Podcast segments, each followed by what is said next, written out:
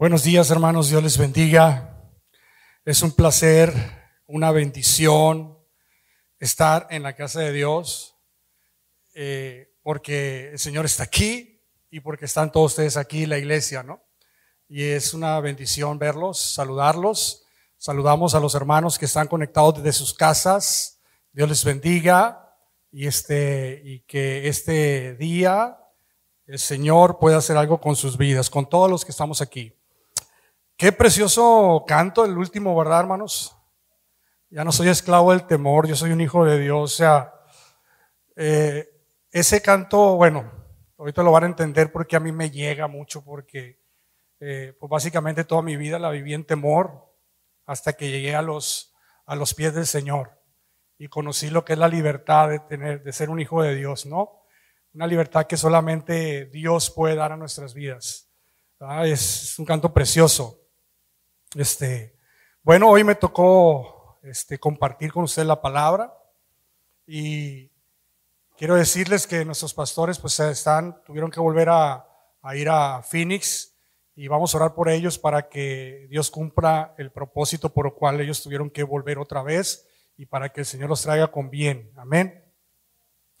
Como les decía, este me, me toca, déjenme poner aquí el cronómetro de una vez porque se, después se me olvida que horas empecé y me agarro, ¿no? Este es mejor poner el cronómetro. Eh, me tocó compartir la palabra de Dios con ustedes. Eh, el tema es Dios de oportunidades. Amén. ¿Cuántos sabemos que tenemos un Dios de oportunidades? Que da siempre oportunidad a nuestra vida. Amén. Vamos a, leer eh, en Lamentaciones, capítulo 3, versículo 22 y 23. ¿Sí? Lamentaciones, capítulo 3, versículo 22 y 23. Dice la palabra de Dios de esta manera. Por la misericordia de Jehová no hemos sido consumidos, porque nunca decayeron sus misericordias. Nuevas son cada mañana. Grande es tu fidelidad. Oremos, hermanos. Padre, te damos gracias por tu palabra, Señor que ah, nos hablas a través de ella. Permite abrir nuestra mente y nuestro corazón, Señor, para poder recibir tu palabra esta mañana. Ya nos hemos estado gozando, Señor, alabándote, dándote la gloria y honra. Y ya nos, estado, nos has, has estado hablando a través de, de, esos cantos, Padre Santo. Hoy te rogamos que ahora que, que, que vaya a exponer tu palabra, que uses mi vida, Señor, te doy la libertad, Señor, para que tú hables a través de mí, Padre, y que cada palabra, Señor, eh, pueda llegar a los corazones de mis hermanos y también al mío. En el nombre de Jesús, todos decimos, amén. Palabra de Dios. Si, si quisiera resumir este, este versículo, podría decir, las misericordias de Dios son nuevas cada mañana. Qué versículo tan precioso que, no sé, a mí ese versículo me motiva, me da esperanza, me da cada vez que, que lo puedo leer, estudiar, me da ganas de salir adelante en la vida porque sé que Dios va a estar conmigo, ¿no? Sus misericordias me van a acompañar. No importa los errores que pueda cometer, el Señor es misericordioso conmigo y contigo. Porque hablar de misericordia es hablar de amor, de gracia por parte de Dios. Todos los días tenemos la oportunidad de ser mejores en nuestra vida. Todos los días tenemos esa oportunidad de ser mejores en nuestra vida. Por eso el tema Dios de oportunidades. Como dice su palabra, mas la senda del justo es como la luz de la aurora, que va en aumento hasta que el día es perfecto. Proverbios 4, 18. O sea, así es el camino de, del Hijo de Dios, ¿sí? Que es como la luz que en el alba va amaneciendo, va amaneciendo hasta que la claridad se hace total, hasta que el día es perfecto como al mediodía, ¿no? Y aquí en Culiacán no me, no dejarán mentir, cuando no está nublado sí hace un solazo. Se ilumina todo, hasta los rincones allá más oscuros de la casa, entra el sol a todo lo que da. Bueno, pero también dice la palabra de Dios hasta que todos lleguemos a la unidad de la fe y del conocimiento del Hijo de Dios a un varón perfecto, a la medida de la estatura de la plenitud de Cristo. Efesios 4:13. Ese debe ser nuestra comparación. Como hijos de Dios, como cristianos, esa debe ser nuestra comparación. No es con mi hermano. ¿sí? Yo no me debo de comparar con mi hermano porque a lo mejor él todavía es eh, nuevo en el Señor y yo ya tengo muchos años. Pues yo soy mejor que él. No, no. Tenemos que compararnos con el Señor y cómo es el Señor en su palabra y lo que dice el Señor en su palabra, ¿no? Amén. Entonces, tiene, tiene que haber en nosotros un crecimiento. Oportunidad, que es una oportunidad? Es una circunstancia, un momento, en el tiempo, o, un medio que es bueno o favorable para un determinado o para, para un fin determinado o para producir un efecto deseado. ¿Sí? Esa es una oportunidad. De repente, no sé, yo quiero comprar un carro y este, y pues ando investigando tanto y, y, tengo tanto dinero, salgo a la calle y de repente me encuentro a alguien que anda vendiendo un carro, ¿no? Y, y surge la oportunidad y es el que quiero y traigo el dinero aparte y lo compro, ¿no? De repente se dan oportunidades así. Pero, este, lo que vamos a hablar aquí es más de las oportunidades que Dios nos da a nosotros. Y como decíamos ahorita, eh, sus misericordias son todos los días. O sea, que las oportunidades de Dios para nosotros son todos los días. Las oportunidades se pueden tomar o se pueden dejar pasar. Porque podemos tener una oportunidad, sí, que Dios nos da, pero como tenemos libre albedrío, Podemos decir sí a esa oportunidad o decir no o la trasladamos para otro día o bueno, la podemos aletargar, ¿no? Las oportunidades de Dios, como les decía, siempre están ahí para nosotros mientras tengamos vida. ¿sí? Mientras tengamos vida, el Señor nos da siempre una oportunidad de cambiar, de ser mejores. Pero puede llegar un momento en que el Señor ya nos llama a su presencia y ya lo que hicimos, hicimos. ¿Sí? En esta vida lo que hicimos, hicimos. Por eso hay un poema que dice, en vida, hermano, no, en vida. De que si tú amas a alguien y quieres, expresarle tu amor a alguien, hazlo en vida. Hazlo ya, porque después de la muerte ya no va a haber oportunidad. Y mucha gente se queda desconsolada en ese sentido, ¿no? Y, y llena los panteones de flores y todo eso, pero ya la persona pues, ya no puede ver nada. Por eso, en vida, mientras tengamos vida y oportunidad. Quiero contarles eh, un ejemplo de eso, de la oportunidad, este, de, de mi relación con Keila, y mi esposa y el mío, cuando me acerqué a, eh, cortejarla, ¿no? Por decir así. Algunos dicen, cuando le canté, no sé, cuando le llegué, pero bueno, cuando empecé a cortejarla, yo llegué a los caminos de Dios cuando tenía 18 años y a los dos años la conocí y dije yo, esta muchacha me gusta para que sea la madre de mis hijos, ¿no? Este, la dueña de mis quincenas, etcétera, etcétera. Pero yo tenía un problema interno, un problema, como les decía, yo viví toda mi vida en temor, con miedos, ¿sí? Este, tan es así que y lo cuento y me da vergüenza, mi mamá fue a inscribirme a la prepa porque yo no hablaba.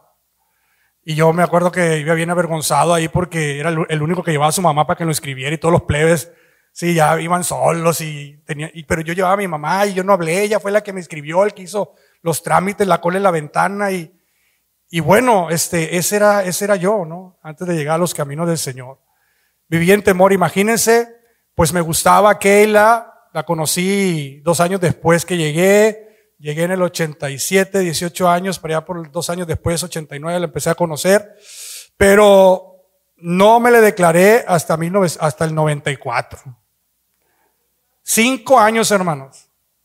Cinco años, este, queriendo acercarme y no me animaba. Eh, tuve muchos celestinos en mi vida, ¿no? Este, en cuanto a mi relación con Keila y este, que me ayudaron y ya tenía, yo creo, ganada todos los hermanas y primos y todos, pero yo no me animaba. Ese era el problema, yo no me animaba. Hasta que, bueno, siempre le digo a Keila que fui como un abortivo para ella porque ella tuvo muchos pretendientes. Ah, gracias a Dios por mi suero que me los quitó de encima. Y otros ella pues no les gustaba, pero tenía muchos pretendientes. Una vez le contamos como 15, ¿verdad, Keila? 15 pretendientes. Entre, entre gente muy lista, muy y, y otros muy locos, no tan listos. Entre ellos estaba yo. Pero bueno, a mí me agarró como para el último, ¿no? Ya, bueno, no hay otro, sale pues. Pero el problema no era eso, el problema es que yo no me animaba. Y, y, pero ahí estaba la oportunidad que Dios me daba y yo no la quería tomar. Pues. Yo no quería tomar esa oportunidad. Independientemente si, si me decía sí o no. ¿Sí? Pero hasta que un día le dije al Señor, Señor, o sea, dame el valor. Porque era, eh, bueno, es algo que a lo mejor para ustedes le da risa, hermano, pero para mí era una cosa que no podía, no podía. Y un día Dios me levanté, una mañana me levanté, ya estaba trabajando, ya tenía trabajo, había terminado la carrera. Primero era porque no terminaba la carrera, ¿no? No me le declaraba, no tengo que terminar la carrera, eran puros pretextos. Terminé la carrera y todavía pasaron dos años más, ¿no? Y no me animaba. Y total que un día me levanté y pedí permiso en mi trabajo, yo creo para llegar tarde, agarré la bici de mi hermano, me fui en la bici, una, una bicicletilla que tenía, me fui, compré un muñeco, un osito de peluche, el primero que vi, ese preste para acá. Y yo era, hermanos, alguien que duraba horas para comprar algo, para decidirme a comprar algo. Pero esa vez Dios hizo algo en mi corazón. Y, y, y de volada agarré ese osito y le puse así, gracias, ¿no? Y se lo mandé sin decirle quién era. Pero lo que quiero decirles, eh, de ahí empezó todo, ¿no? Esta es una historia muy larga, pero lo único que quiero decirles es que un día tomé la oportunidad.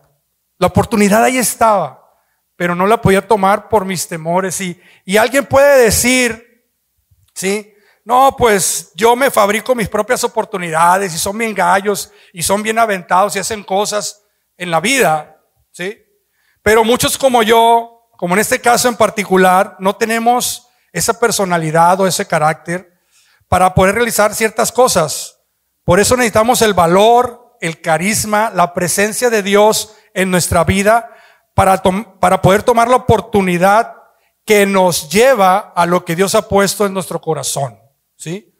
Necesitamos a Dios, algunos de nosotros. Quizás esa no sea tu área, pero hay otras áreas que ahí está la oportunidad y no te has animado a tomar esa oportunidad que Dios te da para que crezcas, para que camines a un lado de Él. Ahorita vamos a hablar de esas oportunidades, ¿sí? Hay cosas que están a nuestro alcance, ¿sí? En nuestro ámbito para mejorar, como ser un mejor padre, amigo, esposo, hijo, vecino, compañero de trabajo, que a veces están en nuestro alcance, pero nuestro carácter nos, nos impide, ¿no? Poder ser mejores. Pero si dejamos que Dios trabaje con nosotros, lo vamos a poder lograr. Dice su palabra en Filipenses 1.6, estando persuadido de esto, que el que comenzó en vosotros la buena obra, la perfeccionará hasta el día de Jesucristo. O sea, siempre está Dios perfeccionando en nuestra vida todo lo que tenga que ver con su presencia, su camino, ¿sí? Él va a perfeccionar en nosotros. Nosotros empezamos eh, siendo, a lo mejor niños en el Señor, pero vamos a ir creciendo y Él va perfeccionándonos. Sí, vamos a lo mejor cometer errores, pero en el camino del Señor, el Señor va perfeccionándonos a nosotros. Ahí está esa oportunidad, es un tipo de oportunidad de Dios, de Dios para nosotros en perfeccionarnos. Pero tenemos que querer. Sí, porque por más que Dios quiera, si nosotros no le abrimos nuestro corazón, el Señor no va a hacer nada. Sí, aunque sea todopoderoso. Sí, a menos que Dios tenga algo especial para ti, pero, pero, lo regular, Dios respeta tu decisión, Libre albedrío. Somos el barro, hermanos, y no debemos de bajarnos de la mesa del alfarero, ¿sí? El Señor está trabajando por nosotros. No debemos de salirnos de los procesos por los cuales Dios nos está pasando, porque cada dificultad que tenemos es una oportunidad de crecer en el Señor si la manejamos como Dios quiere en su palabra, ¿ok? Acuérdense, está su palabra. Por ejemplo, quiero decir un ejemplo de esto. Eh, pasamos por una escasez económica en nuestra vida. Tenemos lo suficiente para salir adelante, o sea, no nos falta para comer, vestir, ¿no? No nos falta. pasamos por esa situación. Entonces, nosotros queremos progresar en ese sentido y en vez de hacer las cosas como Dios nos manda, lo hacemos de manera incorrecta. Hacemos trabajos indebidos, ¿sí? Este, mentimos, participamos de fraudes, a lo mejor no robos directos, pero apapachamos el robo y estamos metidos ahí, participamos de injusticias, porque queremos mantener un nivel de vida. ¿Sí? Queremos mantener un nivel de vida. Y en vez de bajarle a la vida que llevamos antes, ¿sí?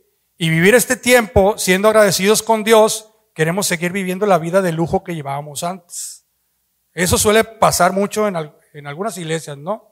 No quiero decir esta, pero hay algunas iglesias que hay hermanos así, que Dios los llama a su camino y tienes que dejar esto, pero no, no lo dejan porque no quieren bajarle a su vida, ¿no? Bueno, nos salimos del plan de Dios y cuando estamos prosperando, a pesar de todas esas cosas que hacemos, llegamos a decir, Dios me ha bendecido, ¿sí? Chicharra celestial, como dice el pastor. Eh, no. La palabra de Dios dice en Proverbios 10:22, la bendición de Jehová es la que enriquece y no añade tristeza con ella. O sea, si usted quiere saber si Dios lo está bendiciendo, esa bendición no debe de atraerle tristeza. ¿Sí? Pero, déjeme decirle que esta, este texto se basa en el resultado, ¿no? O sea, ya que pasan todas las cosas y, me fue bien feria, no, que esa, que esa bendición no era de Dios. ¿Sabes? Solo hay que conseguir los consejos de la palabra de Dios. Cuando nosotros vayamos a hacer algo conforme a la palabra de Dios y escuchando la dirección de Dios en nuestra vida, y de esa manera sabemos que esa bendición que venga o esa prosperidad que venga va a ser de parte de Él. ¿Sí? No vamos a necesitar esperar los resultados. ¿Por qué? Porque lo hice conforme a lo que Dios me enseña en su palabra. Amén. Ese debe ser lo más exacto y correcto. Dios nos da todos los días oportunidades, hermanos, de seguirle, de crecer, de poder bendecir a otros, aun aquellos que son enemigos nuestros o se dicen enemigos nuestros y nos hacen la vida imposible. Dios nos da la oportunidad de bendecirlo todos los días. Nos da la oportunidad de arrepentirnos, de restituir, ¿sí? De restituir. Porque a veces venimos a los caminos de Dios y en el mundo hicimos un dechongue y, Dios nos llama y, decimos, no, pues Dios me hizo criatura nueva, ¿no? Y aquel ya no soy yo. Y todo lo que hizo aquel, pues es, aquel lo hará. Hermanos, si está en nuestras manos restituir cosas que hemos hecho mal, hay que hacerlo. Porque así dice la palabra. Por eso somos criaturas nuevas, no que cambiamos totalmente de identidad así, ya soy otro, no. Somos criaturas nuevas porque Dios nos mueve a hacer lo que antes no hacíamos, ¿sí? Con el caso, por ejemplo, no sé, a lo mejor tuve otra mujer, diferente a mi esposa y venir a los caminos de Dios me arrepentí, pero no me voy a olvidar esa familia. Tengo que apoyar a esa, a esa mujer, a ese hijo, tengo que ser padre para él, ¿sí? No olvidarme, ay no, yo soy nueva criatura, no, de eso no se trata, hermanos. Amén. Hay que restituir, amar todos los días, perdonar, hay que congregarnos, hermanos, ¿sí? Cambiar nuestra manera de vivir, esa manera de vivir alejada de Él. Ser más espirituales y menos carnales ser ejemplos, luz y sal de esta tierra. Son oportunidades que Dios nos da todos los días para crecer en esos ámbitos. ¿Sí?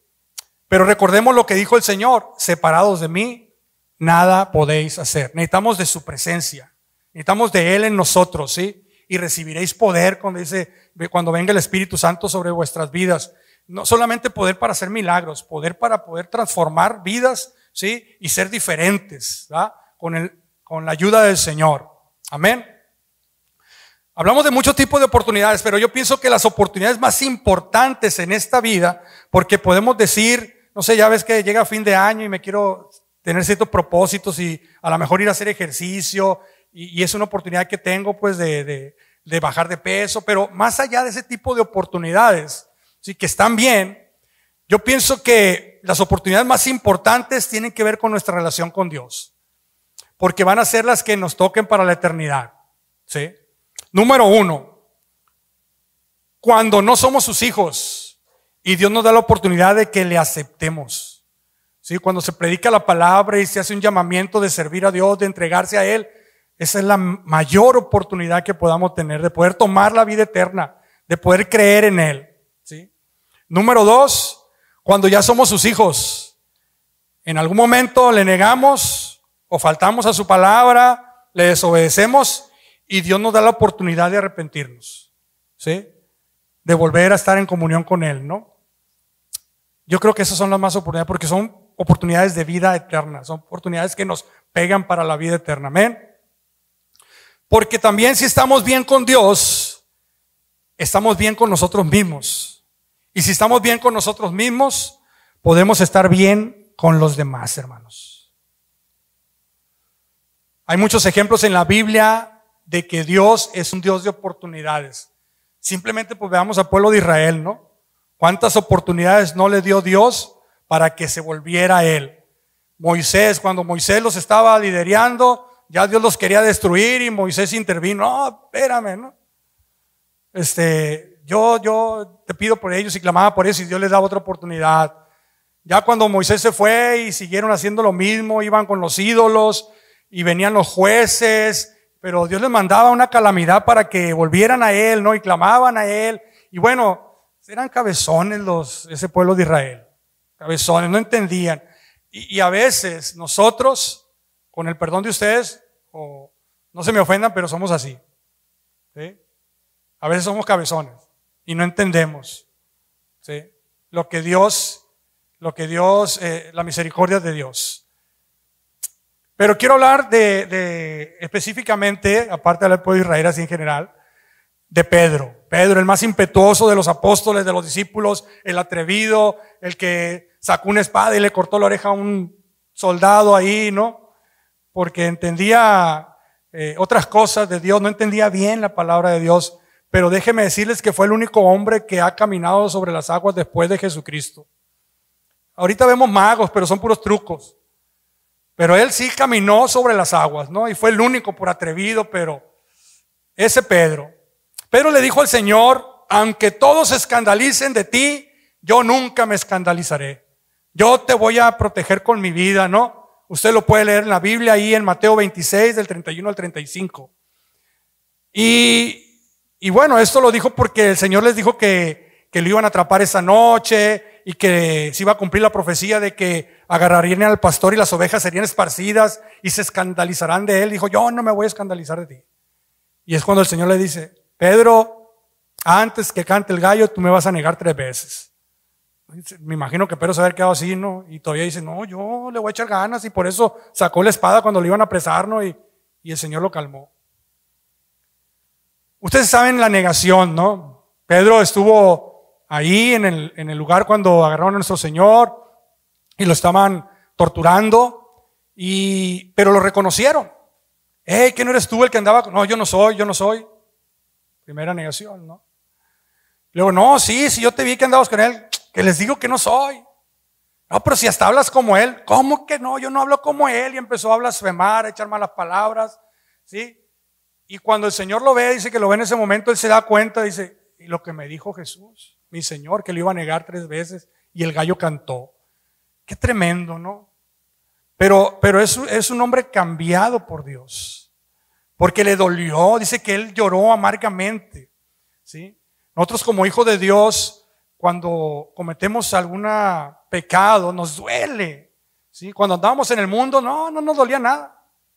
¿sí? Pero ahora que somos hijos de Dios, que somos criaturas nuevas, que Dios nos ha cambiado, nos duele cada vez que le fallamos al, Señor. Pero qué preciosa restauración tuvo Pedro. Después de que el Señor resucitó, ¿sí? Y que andaban por ahí pescando porque se volvieron otra vez a ser las pescadores de animalitos siendo que Dios los iba a hacer pescadores de hombres y volvieron otra vez atrás a pescar, este, pues algo tenían que comer, ¿no? Por ahí en las orillas el discípulo amado vio a Jesús y dijo, se me hace que es el Señor. Y dijo, pero sí, sí es, y se aventó, no se esperó que la barca llegara a tierra, se aventó nadando a querer encontrarse con el Señor. ¿sí? Y es ahí cuando en ese, en ese pasaje de la Escritura que está en Juan 21 del 15 al 17, ustedes van a poder ver cuántas veces el Señor le dijo a Pedro, Pedro, ¿me amas? Tres veces, las mismas veces que negó al Señor, ¿sí? El Señor dijo, Pedro, ¿me amas? Señor, tú sabes que te amo. Pedro, ¿me amas? Señor, tú sabes que te amo. Y cada vez que le preguntaba, Pedro, ¿me amas? Y, él, y Pedro le decía, Señor, tú sabes que te amo. El Señor le decía, cuida, apacienta mis ovejas. Porque esa es la manera que nosotros tenemos para decirle al Señor que lo amamos, cumpliendo su palabra, cumpliendo sus propósitos en nosotros, ¿sí? No solamente decir te amo, ¿ok? El que me ama guarda mis mandamientos, o sea, los pone por obras, ¿sí? Yo te encargo esto, si me amas, te encargo esto, hazlo, ¿sí? No es lo mismo que yo le diga a mi esposa te amo, te amo y después ande con otras mujeres, ¿no? O sea, en mi forma de ser o en mi accionar diría otra cosa a mi hablar. ¿sí? Nuestro hablar tiene que ser acorde como yo me comporto y como yo soy en la vida. Es una hermosa restauración del corazón de Pedro. ¿sí?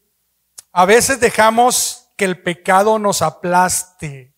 Yo cuando recién llegué a la iglesia vivía así, ¿no? Aplastado por el pecado y, y no entendía bien la gracia de Dios. Y ese pecado, yo creo que Dios ya, Dios ya me había perdonado, pero yo lo traía conmigo como una piedra, ¿no? dice la palabra de Dios.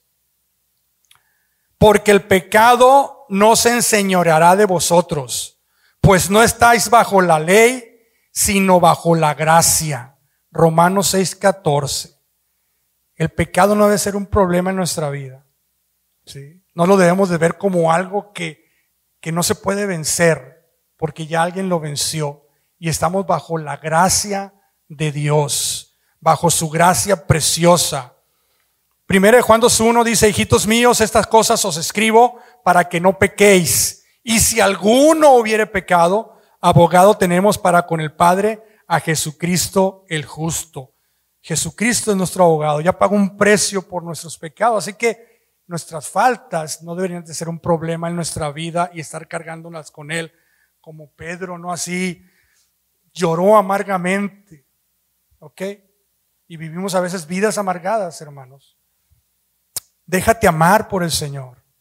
Dejémonos amar por Él. El Señor nos ama y a veces los principales eh, obstáculos en eso somos nosotros mismos, que no abrazamos ese amor de Dios que ya tuvo para con nosotros. Dejémonos amar por Dios.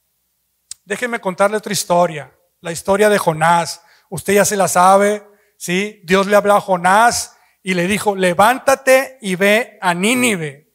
En Jonás 1.2. Le dio una orden, ve a Nínive porque le, dio una orden ahí de que les profetizara, ¿no? Porque él lo iba a destruir esa ciudad. ¿Y saben qué hizo Jonás?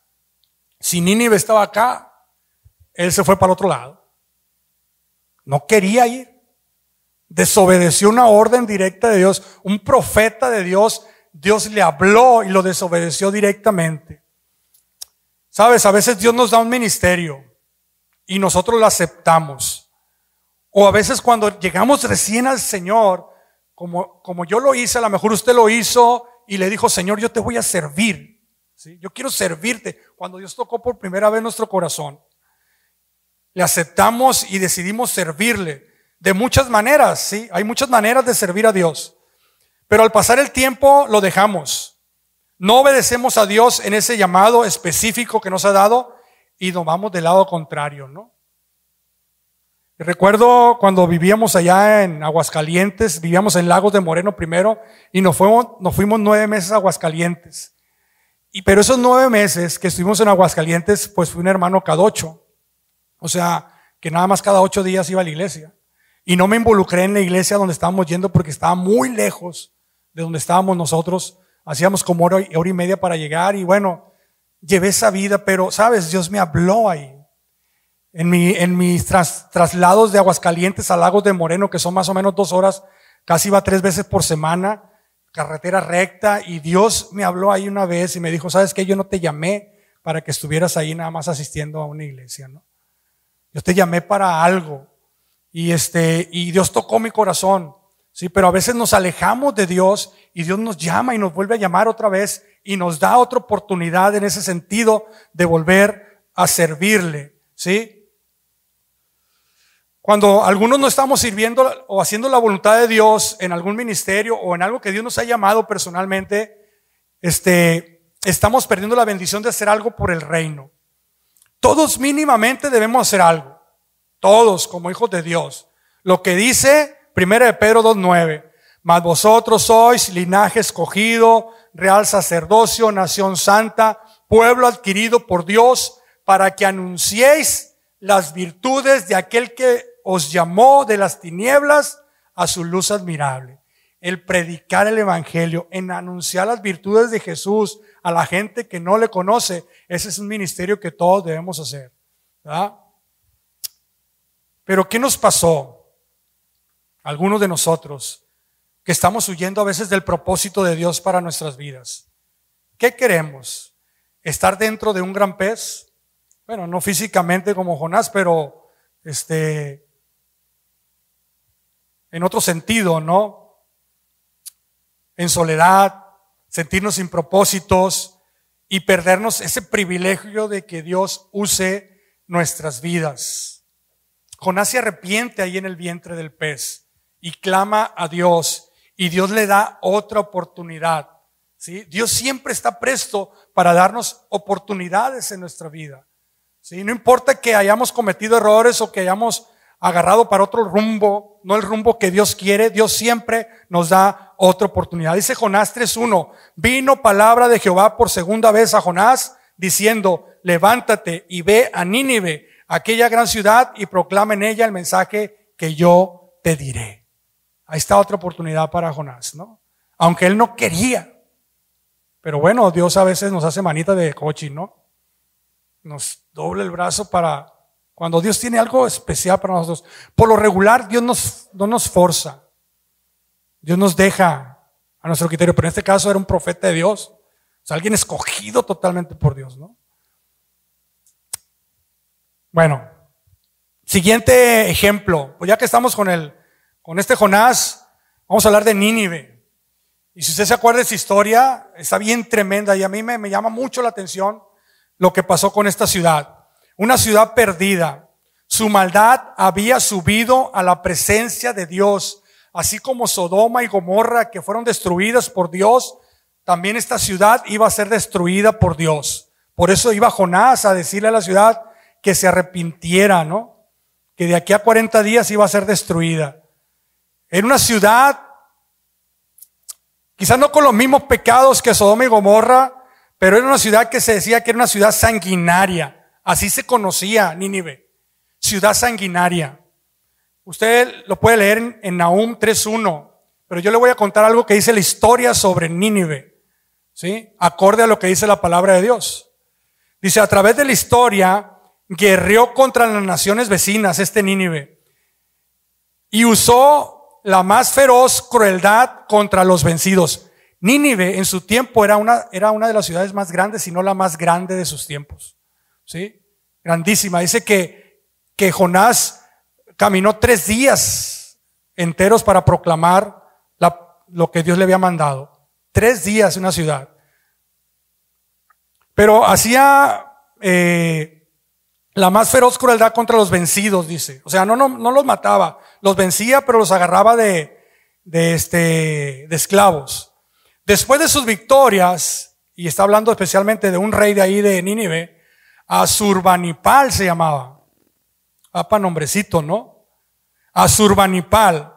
Se dedicaba a cortar las manos, los pies, nariz, orejas de sus prisioneros. Les sacaba los ojos y levantaba montes de cabezas humanas. ¿Sí? ¿Cómo la ve con esta ciudad? Y su rey, sus soldados y su gente. En una ciudad sanguinaria. Dios tenía que intervenir en esa ciudad. ¿sí? Fíjese lo que dice la palabra de Dios. Y comenzó Jonás a entrar por la ciudad, camino de un día, y predicaba diciendo, de aquí a cuarenta días Nínive será destruida. Y los hombres de Nínive creyeron a Dios y proclamaron ayuno, ¿sí? Y proclamaron ayuno los hombres de Nínive. y se vistieron de silicio desde el mayor hasta el menor de ellos.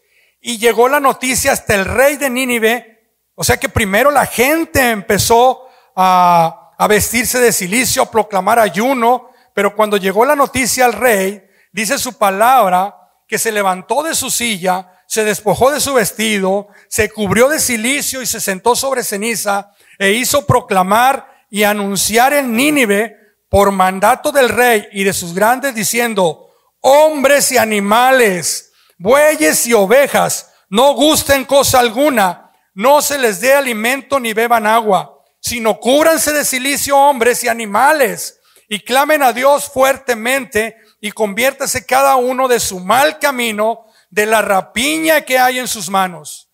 ¿Quién sabe si se volverá y se arrepentirá Dios y se apartará del ardor de su ira y no pereceremos? Y vio Dios lo que hicieron, que se convirtieron de su mal camino y se arrepintió del mal que había dicho que les haría y no les hizo. Yo veo esta, esta ciudad y, y, a mí me, me dice mucho de, de un hombre que está arrepentido de lo que ha hecho y se arrepintieron y Dios lo perdonó, Dios les dio otra oportunidad, ¿sí? Ahora que vemos que sanguinaria esta ciudad era, este, eran los eh, contrincantes del pueblo judío, del pueblo de Israel. Yo creo que por eso Jonás no le quiso predicar. Jonás dijo, no, que el Señor lo fulmine. Si después usted lee la historia completa, Jonás no les quería predicar porque sabía que Dios los iba a, perdonar, porque Dios es un Dios de misericordia que no rechaza a alguien que está arrepentido, que viene a él humillado como ellos se humillaron todos los, todas las ciudades, de los grandes a los pequeños, los animales ayunando, ¿sí? Para que Dios no los destruyera. El mundo está así, el mundo en general, en un caos de maldad, violaciones, asesinatos, guerras, abuso infantil, prostitución, trata de personas, niños que se roban, ¿sí? y los tratan de servidores, servidoras sexuales. Es un mundo malo, hermanos. Y el mundo piensa que Dios no va a intervenir y sigue su vida, pero Dios va a llegar un momento en que Dios intervenga. ¿sí? Así como en los días de Noé, dice, será la venida del Señor. Va a subir tanto la maldad. Si usted a veces ve el periódico y lee, oye, qué malo está el mundo, qué mal está el mundo, hermanos. Todavía va a aumentar la maldad más. De tal manera que haga, que Dios haga presencia en este lugar en su segunda venida. Un día estaremos delante de Dios, cada uno dando cuenta de lo que hicimos con nuestra vida. El Señor viene pronto, hermanos. Pero sabemos por qué no ha venido aún. Quizás para que se cumplan algunas cosas de la palabra, pero también, segunda de Pedro 3.9, el Señor nos, nos dice que Él no retarda su promesa de venir, según algunos la tienen por tardanza, sino que es paciente para con nosotros, no queriendo que ninguno perezca, sino que todos procedan al arrepentimiento. ¿Sí? Es algo que detiene al Señor. Dice, entre más se arrepienta, entre más haya arrepentidos, ¿sí? Pero va a llegar un colmo la maldad de este mundo que haga que la presencia de Dios se venga sobre esta tierra e intervenga por el clamor de toda aquella gente que está clamando a Dios, ¿sí? Hay mucha gente clamando a Dios. Ahora que, que fue Afganistán, que la tomaron los talibanes, hermano, la iglesia en esa ciudad. Pastores llorando, sí, por todo el trabajo que habían hecho y que ahora venga un grupo contrario a la palabra de Dios. Mensajes de pastores, oren por nosotros, nos pesa todo el trabajo que hemos hecho aquí, dice, estamos dispuestos a morir por el Señor, pero, pero la gente que todavía no ha sido alcanzada, y bueno, gente clamando, Dios escucha las oraciones de sus hijos. Por sus misericordias, hermanos, no hemos sido consumidos, pero Dios quiere que procedamos al arrepentimiento. Amén. No debemos de pensar, para aquellos que no conocen a Dios y que no se han entregado a Él, todavía soy joven, mañana me arreglo con Dios, ¿sí? Dejamos todos para mañana, todo para mañana. Porque el Señor dice su palabra en 2 Corintios 6.2, porque dice, en tiempo aceptable te he oído y en día de salvación te he socorrido. He aquí ahora el tiempo aceptable. He aquí ahora el tiempo de salvación. ¿Sí? Cuando se predica la palabra y se te invita, hermano, que no has aceptado al Señor, a que le aceptes, hay que ser humildes y reconocer, hay que pedir al Señor misericordia, ¿no? Que nos dé ese valor de aceptarle, ¿sí? Porque el Evangelio, las cosas de Dios, no es para los cobardes, sino para los valientes. Que Dios tenga misericordia de cada uno de nosotros. Humillémonos delante de Dios y dejemos que Él haga la obra en nosotros. Tomemos la oportunidad que el Señor nos brinda y agarrémonos de su mano hoy, porque el mañana es incierto. No sabemos lo que va a pasar mañana. ¿sí? Isaías 55, 6 dice, buscad a Jehová mientras pueda ser hallado. Llamadle en tanto que está cercano, porque va a haber un momento en que por más que queramos clamarle, ya no va a estar aquí. Ya, se va a acabar el tiempo. ¿Sabes qué pasó con Nínive? Dios la perdonó. Pero ¿sabes qué pasó 100 años después aproximadamente? Dios la destruyó. La destruyeron, fue destruida la ciudad. Porque volvieron otra vez a hacer lo mismo. Entonces hay un momento en que ya la oportunidad que Dios nos da se acaba. Mientras hay vida, hay esperanza. ¿Sí? Y mientras tengamos vida, tenemos la oportunidad de acercarnos más a Dios en nuestra relación con Él o de aceptarle si todavía no somos sus hijos. ¿Sí? No endurezcamos nuestro corazón. Dios está hablando a nuestro corazón. Hablamos la, abramos la puerta de nuestro corazón para que, para que Él entre y poder cenar con Él y Él con nosotros. Le voy a pedir a los músicos que suban, por favor. Hoy el Señor está aquí. Sí, yo lo creo. De todo mi corazón que el Señor está aquí. No desperdiciemos esa oportunidad de cambiar de ser mejores, de rendirnos a Él totalmente y de disfrutar la salvación que nos ha dado. ¿Sí? Cada día que pasa es una oportunidad que el Señor nos da. Hoy, por eso dice el Señor, hoy es el día, porque no sabemos mañana qué va a pasar con nosotros. No esperemos a que la gente se vaya de nuestro lado a lo mejor para decirles un te quiero, un te amo. ¿sí? Hoy en vida que los tenemos a nuestro lado, disfrutemos a nuestra familia, disfrutemos de nuestra relación con Dios. No dejemos que el pecado nos hunda en un pez por allá en la profundidad del mar, ¿sí? Dios nos perdona y Dios es misericordioso. Por eso me encanta ese texto que las misericordias de Dios son nuevas cada mañana. Yo lo veo como una oportunidad en mi vida de ser mejor para Él, ¿sí? De bendecir a mi familia, de servirle con todo mi corazón, ¿sí? Es lo que debe haber en nosotros, ese sentir, ¿sí? Porque Dios nos ha llamado a eso, a servirle, a ser mejores, ¿sí? A decir, Señor, yo estoy aquí, nadie quiere ir, yo voy, ¿sí? Como decía el profeta, yo voy, heme aquí, Señor, aquí estoy para servirte aunque tenga pocos días, aunque ya te sientas de edad madura, hermanos, ¿sí? Dios puede hacer grandes cosas con tu vida todavía en este momento. Bendito sea el Señor. Ponte de pie, ponte de pie esta mañana. Gloria a Dios por su palabra. Voy a invitar a los que están en su casa que se pongan de pie, ¿sí? Bendito sea el nombre del Señor. Vamos a hacer una oración y vamos a cantar al Señor.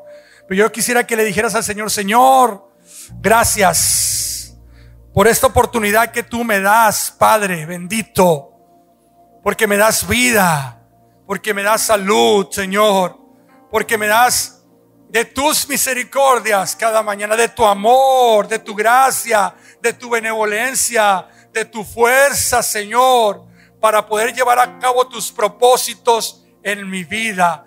Tú me das siempre esa oportunidad, permite que yo la pueda tomar, Señor. Dame el valor si no lo tengo, Padre, para dar el paso necesario, el paso para seguir adelante, Señor. Permíteme, Señor, vaciar mi espalda de esos pecados que me están atormentando, sabiendo que tú ya los perdonaste, que yo me deje abrazar por tu amor, por tu gracia. Bendito seas, Padre, porque tú eres un Dios de misericordia. Aleluya.